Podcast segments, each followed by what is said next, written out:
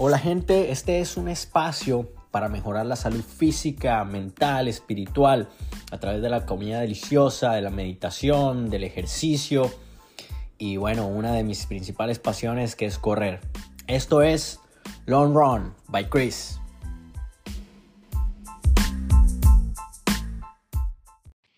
Hola, ¿qué tal? Feliz 2023. Estamos aquí en Long Run by Chris. Este primer capítulo del año es acerca de los chequeos médicos.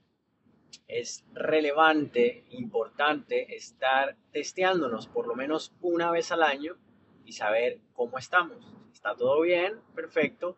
Si hay cositas que mejorar, empezar a, tener una ruta de cómo mejorar. Me gustaría primero que todo, la forma como lo voy a organizar es hablándoles de por qué es importante el chequeo, de por qué es importante no solo ir a chequearse, elegir el doctor que más, eh, más capacidades tenga para, para los objetivos que nosotros tengamos, o que esté alineado con los objetivos que nosotros tenemos. Y también por qué es importante estar aprendiendo acerca de nuestra salud, de cómo funciona nuestro cuerpo. Y después les voy a dar los, los, las pruebas que deben de hablar con su médico que, que les debe hacer, ¿sí? las que no deben faltar. Si quieren hacer más y necesitan más, perfecto, pero estas son las mínimas, este es como el estándar de pruebas que deben pedir. Bueno, entonces empecemos. En 1962, JFK, John F. Kennedy, presidente de los Estados Unidos, en enero, en su State of the Union, en su discurso, el tipo dice, The time to repair the roof is when the sun is shining. Cuando nosotros queremos arreglar el tejado de nuestra casa, el mejor tiempo para arreglarlo es cuando el sol está resplandeciente. ¿A qué viene esto el tema de, estamos hablando un tema médico de chequeo? ¿Por qué citar a un expresidente de Estados Unidos? Esta frase es, esta frase es para analizarla, tiene mucho análisis, pero vamos a mirarla desde ese punto de la salud. Y desde el punto de la salud es la mejor la mejor época para reparar o para prevenir cualquier enfermedad es cuando estamos bien, es cuando el sol está afuera y el día está lindo. Es la mejor manera para acercarnos y mirar y evaluar nuestra salud y arreglar. ¿Cuál es la mejor época? Cuando estamos jóvenes, ¿sí? La mayoría que me escuchan están en los late 20s, ya acercándose a los 30, en los 30 y en los 40. Están muy jóvenes, más o menos la edad promedio, eh, esperanza de vida está en los 74, 76 años. Estamos más o menos a la mitad. Es muy buen momento para prestar atención a nuestra salud y empezar a corregir lo que haya que corregir. Ok. Ahora, ¿por qué es importante elegir un médico que esté alineado con lo que nosotros somos y lo que nosotros queremos de nuestras vidas. ¿Y por qué es importante aprender de la salud y saber cómo funciona nuestro cuerpo? La respuesta más obvia es porque es nuestra vida, es nuestro cuerpo, es lo que nos permite movernos, pensar y hacer realidad todos nuestros sueños y objetivos y queremos estar siempre en la mejor forma. En el tema de la corrida, ya saben, estar en muy buena forma te permite tener unos muy buenos resultados y estar mejorando. Y ya para cualquier persona en términos generales que quiera estar bien de salud, por su familia, por su trabajo, porque le gusta cualquier otro tipo de deporte, también es importante. Esa es la respuesta obvia, corta y sencilla. La respuesta aún más profunda y filosófica es porque si uno está bien, si uno logra estar bien, puede hacer sentir bien y puede promover una buena salud en la sociedad. Y eso hace que una sociedad funcione con más calma, con más empatía, con más alegría, con la energía suficiente para hacer su trabajo de la mejor manera. Eso nos hace mejor sociedad también. Ahora, ¿por qué aprender de nuestra salud? ¿Por qué aprender cómo funciona nuestro cuerpo? Primero, está la institución ¿sí?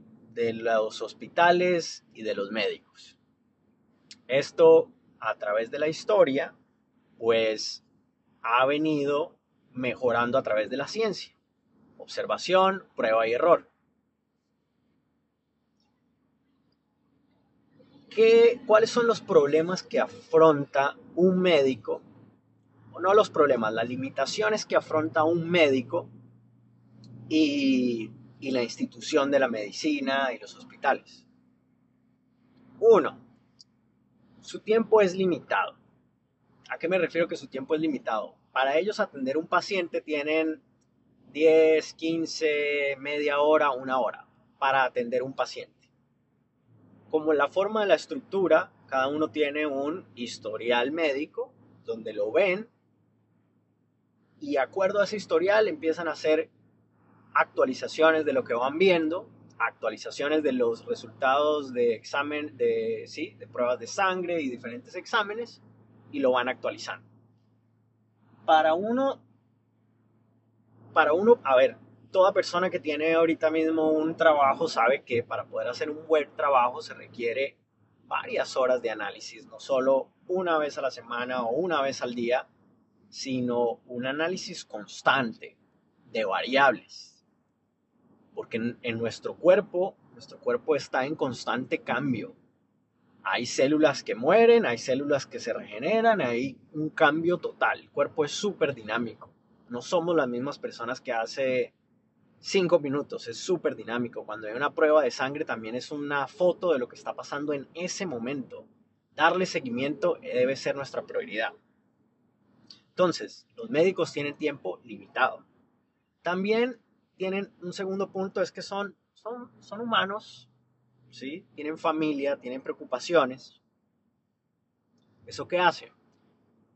Mírelo desde el punto de vista de los deportes, mírelo desde caso puntual, acaba de terminar la Copa del Mundo, Argentina campeón, felicitaciones para todos los argentinos, pero mírelo desde, mírelo desde el fútbol y uno de los indicadores de qué también está jugando un jugador es qué tan acertado es a la hora de pasar la pelota. ¿Sí? Cuando tienen el balón, qué tan acertado es en pasársela a uno de su mismo equipo. Eso se mide y lo miden constantemente. Y a mí hace, ya no sigo tan, tan, tan de cerca el fútbol, si lo sigo me encanta, en un tiempo era mi deporte favorito y lo jugué montones eh, durante el colegio, y, pero ahora mismo no, no lo sigo con esa con esa constancia y esa pasión que lo solía hacer antes. Pero recuerdo mucho ese equipo ganador del Real Madrid de Zinedine Zidane, que tenía también a Tony Kroos y Cristiano Ronaldo, que se llevaron varias Champions League eh, en su bolsa.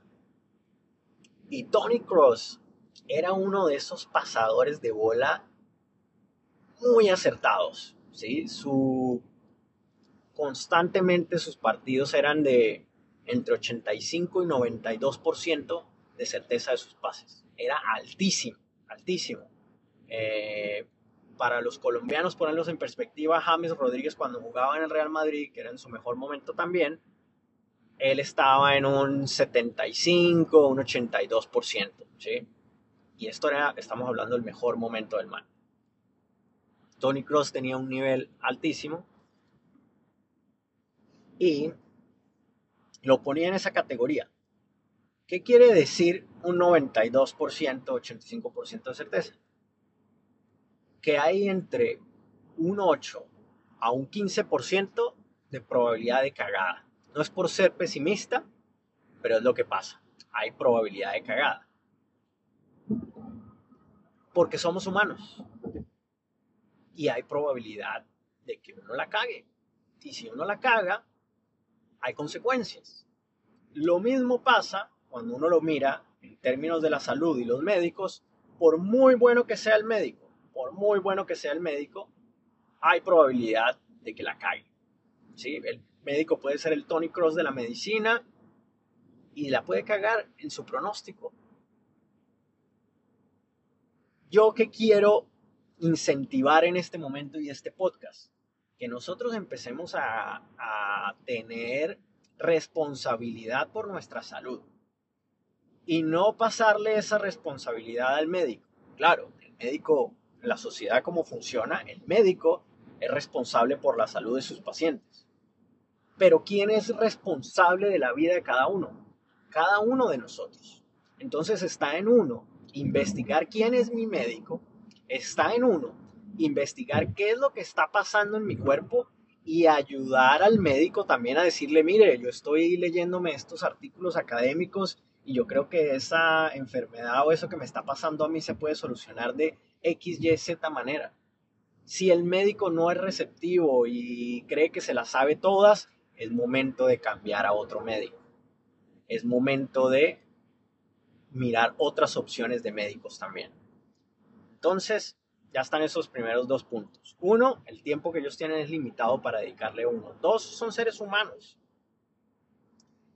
Tres, la medicina, la institución de la medicina y los hospitales y el cuidado tiene una estructura, una estructura en la cual una persona que presenta, por decir algo, problemas de colesterol o problemas de resistencia a la insulina o problemas de tiroides. Hay más o menos una tabla, no soy médico, pero me imagino que es, esto es así. Hay una tabla y como un gráfico de Excel o algo que si la persona tiene cierto rango de niveles de colesterol, colesterol, le voy a enviar a tomar estas pastillas.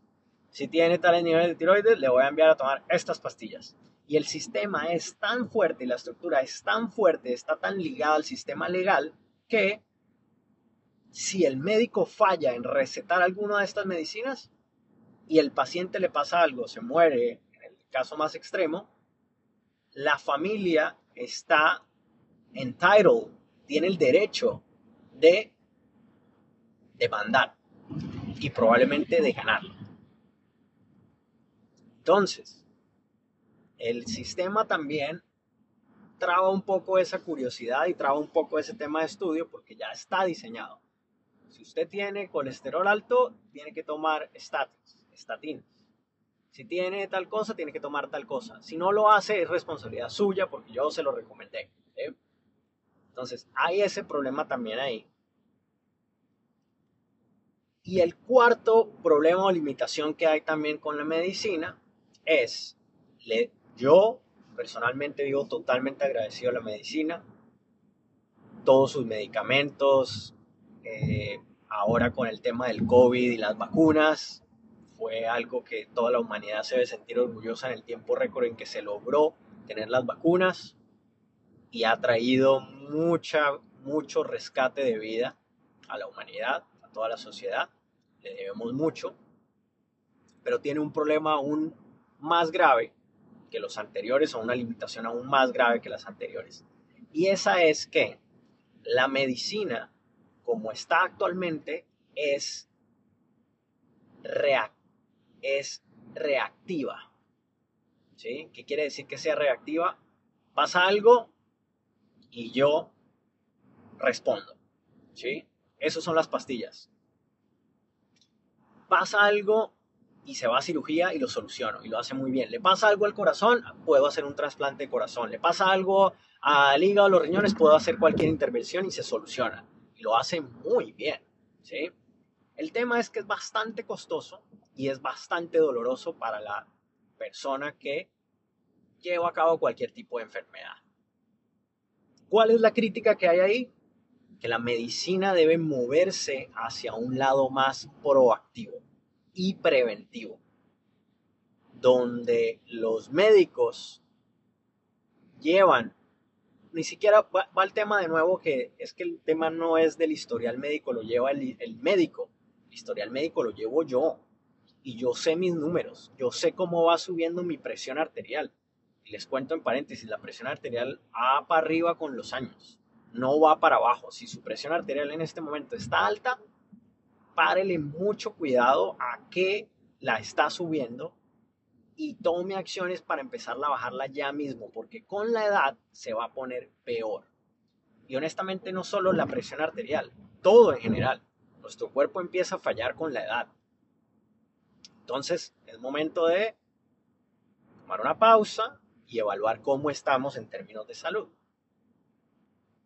Esas son las razones por las cuales me llevó a mí a pararle bolas también a mi salud. A decir, oiga, el historial médico no lo tiene que tener el, médico, lo tengo que tener yo. Y ver cómo se están moviendo sus números, para arriba, para abajo, yo qué estoy haciendo que me está haciendo molestar mi azúcar, o yo qué estoy haciendo que está subiendo mi colesterol, o qué carajos es el colesterol, de qué se compone el colesterol. Yo he empezado ese viaje precisamente por eso, tenía problemas con el colesterol y empecé mi viaje a conocer eso y a guiar a mi médico hacia dónde podemos empezar a mejorar. Eso ha sido una lucha muy linda pero se ha logrado con tiempo y con un trabajo en equipo bajar esos números, conocerlos, conocer qué es un LDL, conocer qué es un HDL, conocer el nivel total de colesterol, conocer los radios, qué quieren decir esos radios, qué son esas partículas lípidas que hay en mi cuerpo, qué hacen en mi cuerpo, por qué mi cuerpo tiene un 25% de la comida la viene la ingesta de colesterol, viene el 25% de, de cuando yo como y el otro 75% lo produce mi cuerpo. Entonces, ¿por qué mi cuerpo lo produce? Bueno, porque el colesterol es supremamente importante para todo el funcionamiento del cuerpo. Entonces empieza una cadena de ver de, ah, es que funciona por esto, ah, es que funciona por lo otro. Ok, si yo paro de comer, por decir algo, carnes rojas y paro de consumir alimentos altos en inflamación, como son los aceites vegetales o la leche o los lácteos, si yo dejo de consumir esos, ¿qué le pasa a mi cuerpo? Debería de todos esos índices bajar. Si no bajan esos índices, ¿qué quiere decir? Que hay algo más. Hay algo más, que por lo general es que inflamación que tiene el cuerpo, una inflamación acumulada. Entonces, bueno, ese es un ejemplo ahí rápido de lo que es el colesterol y las, las, las consecuencias que tiene o las causas que tiene que lo haga que lo suba. Para un médico y para un paciente que está de visita rápida con el médico, le sale un resultado de esos, le mandan su pastillita y se acabó. Ni siquiera mira cuáles son los efectos secundarios de esa pastillita. Entonces, eh, se vuelve todo un tema de de uno tomar responsabilidad de su salud. Y no decir que es porque el médico me mandó, sino es porque yo le estoy poniendo atención a mi salud. Yo soy el que llevo el historial, yo soy el que estoy pendiente de todo. Entonces, ahora sí, ¿Qué exámenes les recomiendo para que hagan ese chequeo? En la mayoría de los seguros, acá, bueno, en Estados Unidos el seguro te cubre ese chequeo al año, ¿sí? todos los exámenes lo cubre y la lectura de ellos, así que se los recomiendo que lo hagan. Aprovecho también para dar gracias a todas las personas que nos escuchan en, no solo, la mayoría están acá en Estados Unidos, pero también en Canadá, también en Colombia, en Chile, en México, en Ecuador y ahora también en Países Bajos o Netherlands. Gracias, gracias a todos, de verdad, significa mucho para mí que lo escuchen y, sobre todo que los motiven a hacer cambios. Ahorita, ¿qué, ¿qué me pasaba a mí cuando empecé a aprender de la salud? Todos estos términos para mí parecían un hijo de madre mandarín avanzado que no entendía absolutamente nada, pero de tanto leerlos y escucharlos, empecé ya a conectar todos esos puntos y empecé ya a tomar más acciones si para usted es la primera vez que empieza a escuchar este tipo de exámenes, eh, en, en, caso de, sí, de sustancias, hormonas, vitaminas, está muy bien que lo escuche por primera vez, dese ese regalo de escucharlos por primera vez y eso va a empezar a estar ahí en su, en su cabeza. Ahí ya sea en la parte ya sea en la parte que, que digámoslo así, la parte trasera ahí de su cerebro, pero va a estar ahí. Y, y entre más lo escuche, más lo va a empezar a aprender, aprender, aprender y va a decir, oiga, sí, yo sí escuché que este man, Chris, empezó a hablar de exámenes, pero porque es que es importante y puede escuchar este episodio varias veces o puede empezar a investigar también por su cuenta los temas que le interesen. Ese es el, el objetivo más grande de todos, generar esa curiosidad, ese interés por la salud de cada uno de nosotros. Entonces, ¿cuáles son esos exámenes que usted le va a parar bolas ahora? Sobre todo para los corredores. Bueno, el primero es hay un tema de vitaminas, ¿sí? Primero le van a testear todo el tema de qué vitaminas y minerales le hacen falta en su cuerpo. Eh, minerales puede ser también como electrolitos, como magnesio, potasio, calcio, todas esas minerales también que tiene el cuerpo. Si está falto de ellos, hágalo. No, que yo me tomo un multivitamínico que me tiene tal. Yo también me tomaba un multivitamínico pensando que hacía lo mejor para mí, porque me curaba en salud, tenía un poquito de, de todo. Lo que pasa ahí es que el poquito de todo no le ayuda si está bajito en alguno de los minerales, porque va a necesitar una, una sustancia, una cantidad mayor de ese mineral y le va a agregar un poquito de lo mucho que ya tiene de algún otro. Entonces, por favor, pare de tomarse esos multivitamínicos, haga la tarea bien, tómese el examen y vea de verdad bien cuál, qué es lo que le hace falta. Por lo general, los, eh, los médicos van a enviar, ¿sí? Eh, glóbulos rojos, glóbulos blancos, van a enviar todos estos, así que estos no los voy a ver en detalle, pero sí estos que algunas veces no los piden o no los mandan y los tienen que exigir. El primero de estos es la vitamina D, que no es vitamina, sino es una hormona que regula un montón, pero un montón de funciones celulares. Para la corrida es súper valiosa porque viene la ayuda a la absorción de calcio. Y sin calcio, pues los huesos no están fuertes y ahí empezamos a tambalear y empezamos a tener lesiones y demás. También ayuda a la presión arterial, a los indicadores de inflamación, entre otras funciones que tiene esa vitamina D o hormona en nuestro cuerpo. Así que, eh, así que es hora de pararle bolas a esa vitamina D y pedir ese examen. Y pedir ese examen.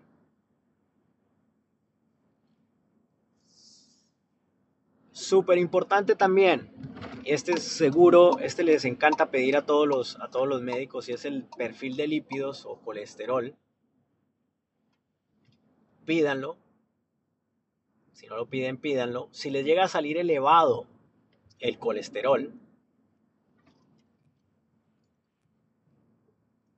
si les llega a salir elevado el colesterol, pidan otros dos exámenes valiosísimos. El primero de esos es C-protein, ¿sí? Eh, proteína C, no sé cómo se dirá bien en español, pero es proteína C. Y lo que mide ese examen es qué tanta inflamación tienes. Si la inflamación está alta, no importa qué tanto le baje la comida, porque va a seguir presentando colesterol alto. El otro examen clave es ApoB. ¿Sí? Se los puedo dejar acá en la descripción de este podcast. ApoB es el detalle de, de LDL, Low Density Lipids, eh, lípidos de densidad baja es lo que traduce este. Otro examen, azúcar en la sangre, insulina en la sangre. Son fundamentales, fundamentales de pedir. Ahí hay otro examen que no lo mandan mucho, pero que es buenísimo pedirlo. Y es el de pre y post glicemia para ver qué tanto se me sube el azúcar después de comer. Ese es un súper, súper indicador para tenerlo ahí en cuenta. Después, como ya les había mencionado, mirar todos los, los minerales como potasio, magnesio. También otro examen a pedir es el de albumina, que no, este sí es muy poco común, pero lo que mide este examen es qué, tan, qué tanta ingesta de proteína tengo. Y este puede ser otro podcast también, aparte del colesterol, si les interesa, que también sea un montón, o el nivel de, de glucosa y insulina en la sangre también es súper importante. Pero la ingesta de proteína también es clave. En los atletas y deportistas ayuda a la regeneración de tejidos. O sea que saber si mi ingesta de proteína es la adecuada es fundamental. Y hay otro examen para los que de pronto eh, les gusta, les gusta mucho los vegetales o son veganos, y es la vitamina B12. Porque esta falta de vitamina B12 se puede estar asociada con anemia. Y al estar asociado con anemia también viene factores como la depresión. Esos serían los exámenes que les recomiendo que los pidan con su médico de cabecera. Eh, que le pongan atención,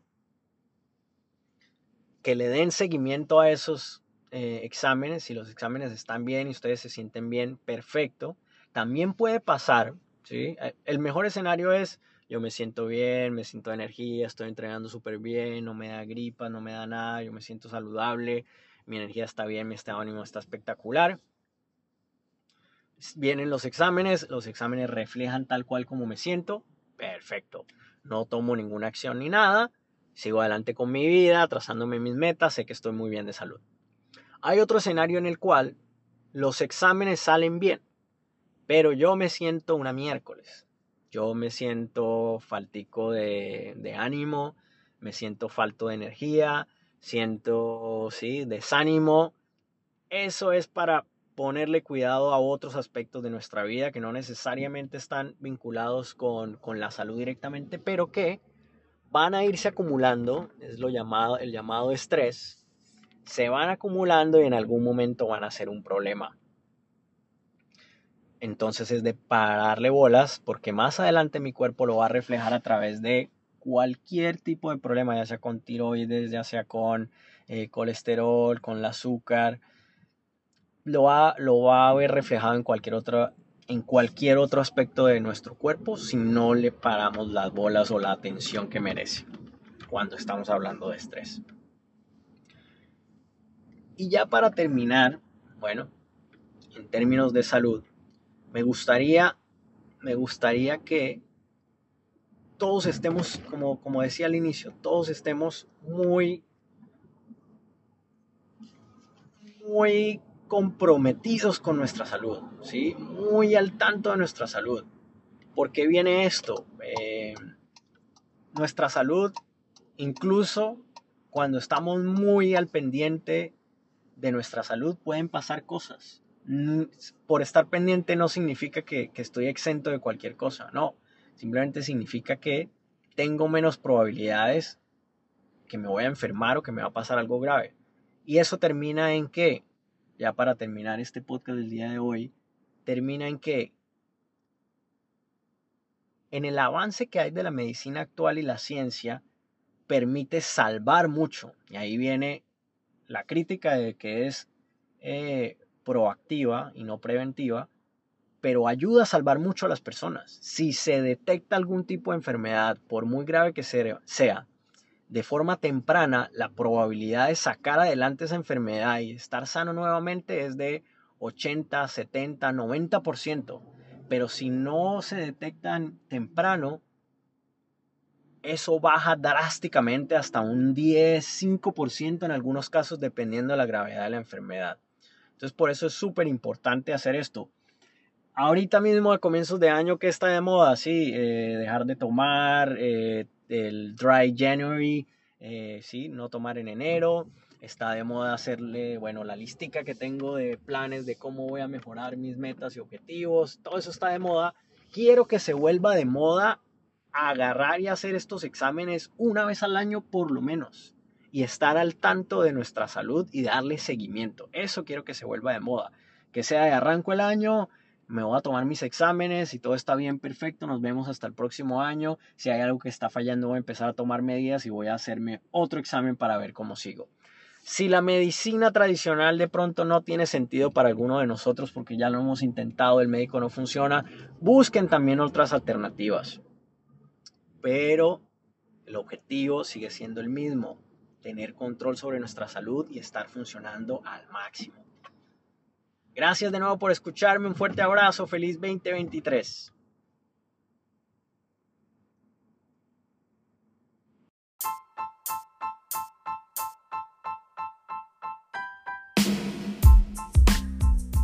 Gracias por escucharme, sé que la información ha sido de gran utilidad, así que asegúrate de compartirlo con amigos y familiares.